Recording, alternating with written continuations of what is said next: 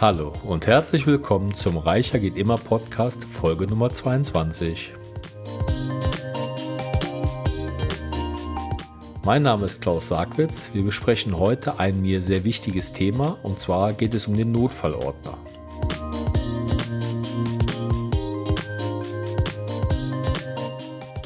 Hallo, schön, dass du dir wieder etwas Zeit nimmst für ein meines Erachtens nach sehr wichtiges Thema. Wir reden heute von der Erstellung und Pflege eines Notfallordners. Zum Portfolio und der Zusammenarbeit mit meinen Kunden gehört auch ein Ordner, der einen auf den Notfall vorbereiten soll. Wenn man es jetzt mal etwas vereinfacht nimmt, ist dieser Notfallordner ein normaler Aktenordner, in dem alle wichtigen persönlichen Informationen wie Dokumente, Kopien wichtiger Unterlagen, Bevollmächtigungen und noch vieles mehr eingeordnet sind, um im entsprechenden Notfall wichtige Informationen für einen selbst oder aber auch für die nahestehenden Angehörigen umfassend und auf einen Griff zur Verfügung zu haben. Gerade bei der Flutkatastrophe in 2021 ist mir nochmals die Dringlichkeit dieses Tools bewusst geworden. Leider waren viele Menschen, die wirklich alles verloren hatten, auch nicht entsprechend vorbereitet, um Ansprüche nach der Katastrophe schnellstmöglich geltend zu machen. Ihnen fehlten einfach ihre wichtigen Unterlagen. Im Notfall schnell das Haus oder die Wohnung zu verlassen, um sich in Sicherheit zu bringen, ist schon schlimm genug. Aber alle wichtigen Unterlagen mit einem Griff zur Verfügung zu haben, kann in diesem Augenblick wenigstens diesbezüglich ein beruhigendes Gefühl der schnellen Hilfe auslösen. Auch ist der Notfallordner für Ersthelfer, Familienangehörige oder Hinterbliebene im Notfall eine hilfreiche Unterstützung. Bedauerlicherweise haben wir Menschen oftmals den Hang dazu, diese Dinge zu verdrängen oder sie uns nicht bewusst zu machen. Und ich wünsche auch jedem von ganzem Herzen, dass diese Situation ausbleibt. Aber der Gedanke einer persönlichen Handlungsunfähigkeit bezüglich plötzlicher Erkrankungen, Unfall oder Tod sollten allein schon aus Respekt vor den Angehörigen wirklich frühzeitig durchdacht werden. Meines Erachtens nach sollte man ab dem 18. Lebensjahr einen persönlichen Notfallordner für sich anlegen und selbstverständlich auch entsprechend den sich ändernden Lebensumständen immer wieder anpassen bzw. aktualisieren. Um sich das Leben deutlich einfacher zu machen, gibt es bereits von einigen Herstellern vorbereitete Notfallordner. In der Vergangenheit habe ich mir bereits einige ansehen dürfen und kann hier ganz klar eine Empfehlung aussprechen. Der Ordner von dem Online-Portal www.notfall-ordner.de erfüllt meines Erachtens nach die besten Voraussetzungen, um einen ausführlichen Ordner zu erstellen. Der Herausgeber Manfred Sack hat sich da wirklich sehr viel Mühe gegeben, ein komplettes Produkt für den Notfall zu erstellen. Es gibt sowohl für Selbstständige als auch für Privatpersonen entsprechende Ordner mit unterschiedlichen Kategorien. Da gibt es dann zum Beispiel die Basisvariante, die Premium-Variante mit einem Blanko-Notfall-USB-Stick als Archiv für deine Unterlagen oder aber auch die Premium Plus-Variante mit einem Zusatzordner für den Partner oder die Partnerin, auch mit dem entsprechenden USB-Stick. Der große Vorteil der Premium-Varianten, finde ich, liegt in der detaillierten Darstellung der Bestückung des Ordners im Videos, die einen Schritt für Schritt und mit vielen tollen Zusatztipps durch den Ordner begleiten. Auch enthalten ist der Zugang zu einem Formularcenter mit zahlreichen Word- und Excel-Dokumenten zur einfachen Erstellung des Notfallordner-Inhalts. Ich sehe hier einen riesigen Vorteil in einem fertig konfigurierten Ordner zum Thema Notfallvorsorge. Es erspart einen viel Zeit, weil man nur noch die gestellten Fragen beantworten bzw. ausfüllen muss und so zügig den Ordner fertigstellen kann. Auch das lästige Suchen im Netz nach Formularen oder Recherchieren bleibt einem erspart.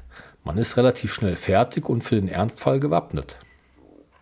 Ich werde diesen Link dieser Seite in meinen Show Notes hinterlegen. Dann könnt ihr euch einen persönlichen Eindruck über die unterschiedlichen Varianten machen und eine auf euch zugeschnittene Entscheidung treffen.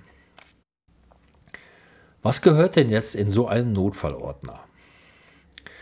Um diesen Podcast nicht unnötig in die Länge zu ziehen, schneide ich hier die einzelnen Punkte bzw. Inhalte, die ein Notfallordner enthalten sollte, nur kurz an.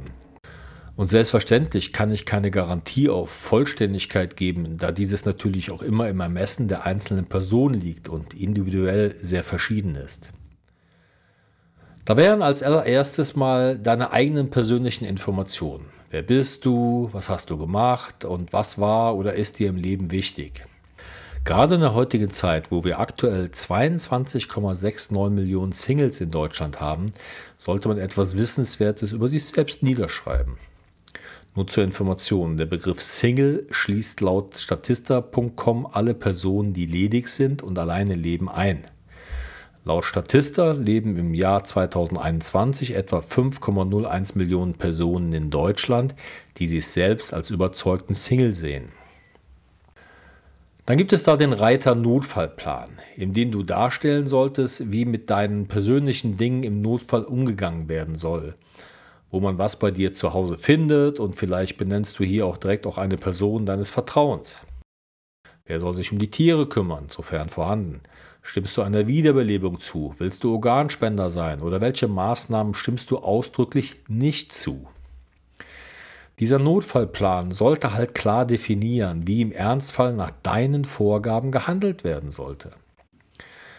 Dann ein sehr wichtiges, aber völlig unterschätztes Thema, das Testament und die Bestattungsverfügung. Bitte errichte, egal ob du 18 oder 80 Jahre alt bist, ein Testament.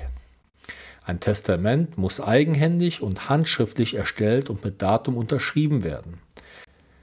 Ein am Computer oder an der Schreibmaschine geschriebenes Testament genügt nicht den formellen Vorgaben und ist ungültig. Ich überprüfe mein Testament regelmäßig, um Aktualisierungen entsprechend vorzunehmen. Bitte vergiss nicht, das alte dann zu entsorgen. Wir haben in Deutschland die Regel, dass nur wer zu Lebzeiten seinen letzten Willen, zum Beispiel im Rahmen eines Testaments oder einer anderen letztwilligen Verfügung von Todeswegen festgelegt hat, verhindert, dass sein Vermögen entsprechend der gesetzlichen Erbfolge aufgeteilt wird. Die sicherste Variante ist natürlich, dieses Schriftstück durch einen Notar aufsetzen zu lassen. Es besteht natürlich auch für ein ohne Notar aufgesetztes Testament die Möglichkeit, gegen eine relativ geringe einmalige Gebühr, derzeit liegt die, glaube ich, bei rund 93 Euro, das Schriftstück beim Nachlassgericht zu hinterlegen. Dieses kann man sich jetzt jederzeit kostenfrei wieder aushändigen lassen. Möchte man ein neues Testament hinterlegen, werden wieder die einmaligen Hinterlegungsgebühren fällig. Diese Ausführungen stellen keinesfalls eine Rechtsberatung dar und haben keinen Anspruch auf Vollständigkeit. Sie sollen lediglich den nötigen Anstoß für die entsprechenden Eigeninitiative geben. Das nun mal zur Information. Dann wäre dann noch die Bestattungsverfügung. Hier solltest du auch schriftlich niederlegen, wie du dir deine Bestattung bzw. den Ablauf vorstellst. Möchtest du zum Beispiel eine Erd- oder Feuerbestattung, eine kirchliche Beerdigung oder einen freien Redner oder soll ein Familienmitglied etwas für über dich sagen? Schön wäre natürlich auch, wenn du im Vorhinein regelst, wo du bestattet werden möchtest. Dann auch ein ganz wichtiger Punkt, die Patientenverfügung. Hier handelt es sich um eine Willenserklärung, in der man festlegt, welche Untersuchungen, Behandlungsformen, Wiederbelebungsmaßnahmen oder ärztliche Eingriffe man zustimmt oder widerspricht. Dann gibt es auch noch weitere Verfügungen, die man überdenken sollte, wie zum Beispiel die Sorgerechtsverfügung, wenn man Kinder hat, die Betreuungsverfügung, die Vorsorgevollmacht, die Organspende und so weiter.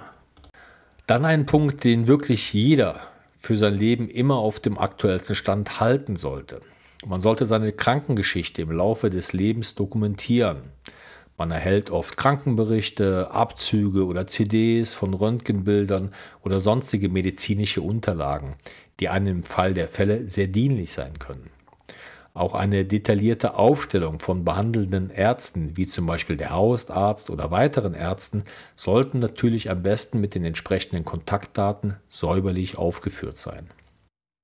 Auch Hinweise auf Erkrankungen, Allergien oder Erbkrankheiten sind sinnvoll in der Dokumentation des Notfallordners zu erfassen. Dann etwas, was gerade in einer Beziehung wirklich nicht fehlen sollte, leider aber immer wieder vergessen wird. Man sollte entsprechende Vollmachten für Konten, Schließfächer oder sonstige Dinge, wofür man einen Zugang benötigt, frühzeitig ausstellen. Heutzutage sollte man auch an seinen digitalen Nachlass denken. Um zu Lebzeiten dem Misstrauen entgegenzuwirken, kann man ja eine postmortale Vollmacht ausstellen. Diese erhält ihre Gültigkeit erst nach dem Tod des Ausstellers.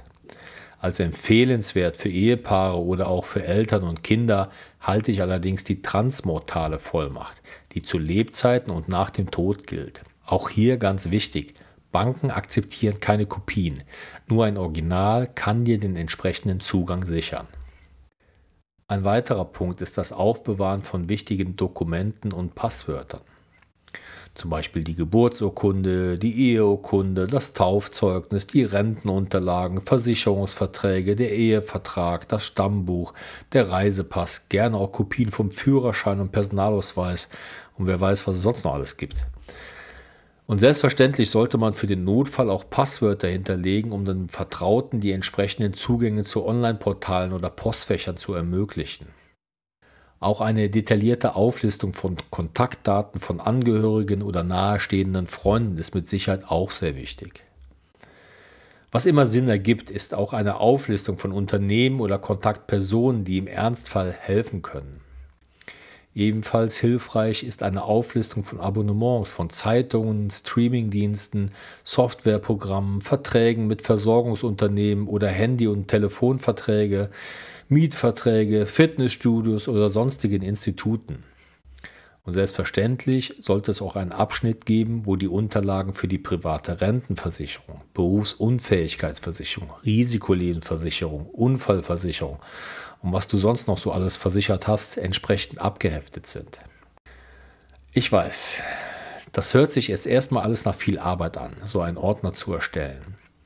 Die Erfahrung zeigt mir aber, dass wir hier von einem sehr wichtigen Tool sprechen, das dazu beiträgt, in einem Krisenfall sehr viel Einfachheit und Erleichterung zu ermöglichen. Wir sollten die Zeit bei vollem Bewusstsein und in voller Gesundheit nutzen, um es unseren Lieben oder Nachkommen im Ernstfall so einfach wie möglich zu machen. Ich glaube, dass jeder von uns bereits selbst erlebt hat oder von Freunden mitbekommen hat, wie schnell es zu Streitigkeiten innerhalb von Familien kommen kann, wenn wichtige Entscheidungen nicht bereits vorab von der betreffenden Person getroffen und niedergeschrieben wurden.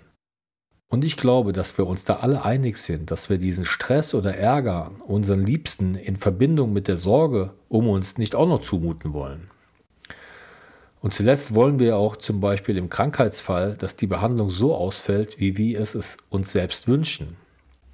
Wie bereits erwähnt, ist der Notfallordner von Herrn Manfred Sack meines Erachtens nach eines der besten Tools, um Vorsorge für den Fall der Fälle zu betreiben. Erstellt euch diesen Ordner, passt ihn für eure Bedürfnisse an und haltet ihn durch regelmäßige Kontrolle der Daten auf dem aktuellsten Stand. Selbstverständlich sollte man sich schon mal Gedanken darüber machen, wo denn dieser Ordner aufgehoben wird oder welche Hinweise ich vorab an Angehörige geben sollte, damit er oder sie im Ernstfall ihn auch finden können. So, vielen Dank für das Zuhören. Ich hoffe, du konntest heute wieder etwas mitnehmen. In der nächsten Podcast-Folge reden wir mal über unsere typischen Fehler bei Finanzentscheidungen. Nochmals danke für deine Zeit und auch heute wieder wünsche ich dir viel Erfolg dabei, dir ein reicheres Leben zu gestalten. Viele Grüße, dein Klaus Sagwitz.